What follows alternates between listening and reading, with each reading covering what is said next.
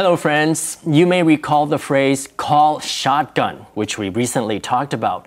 But why do we say call shotgun instead of ride shotgun? Good question, Ken. It's because call shotgun is short for another phrase which we like to talk about today call dibs on something.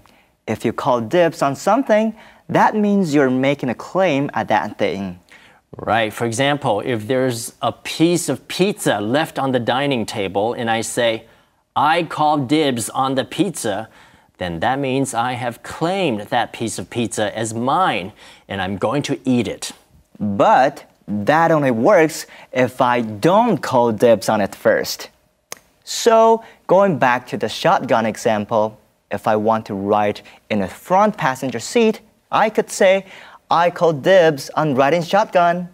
But that's quite a mouthful. If you really want to ride in the front seat, you'll have to claim it quickly. So you can simply say, I call shotgun, or even just yell the word shotgun. Right. Now, call dibs on something can also be shortened when you're not talking about riding shotgun. If you and your friends are looking at something or talking about something and the subject is understood, you can say, I call dibs. See that cookie can? I call dibs.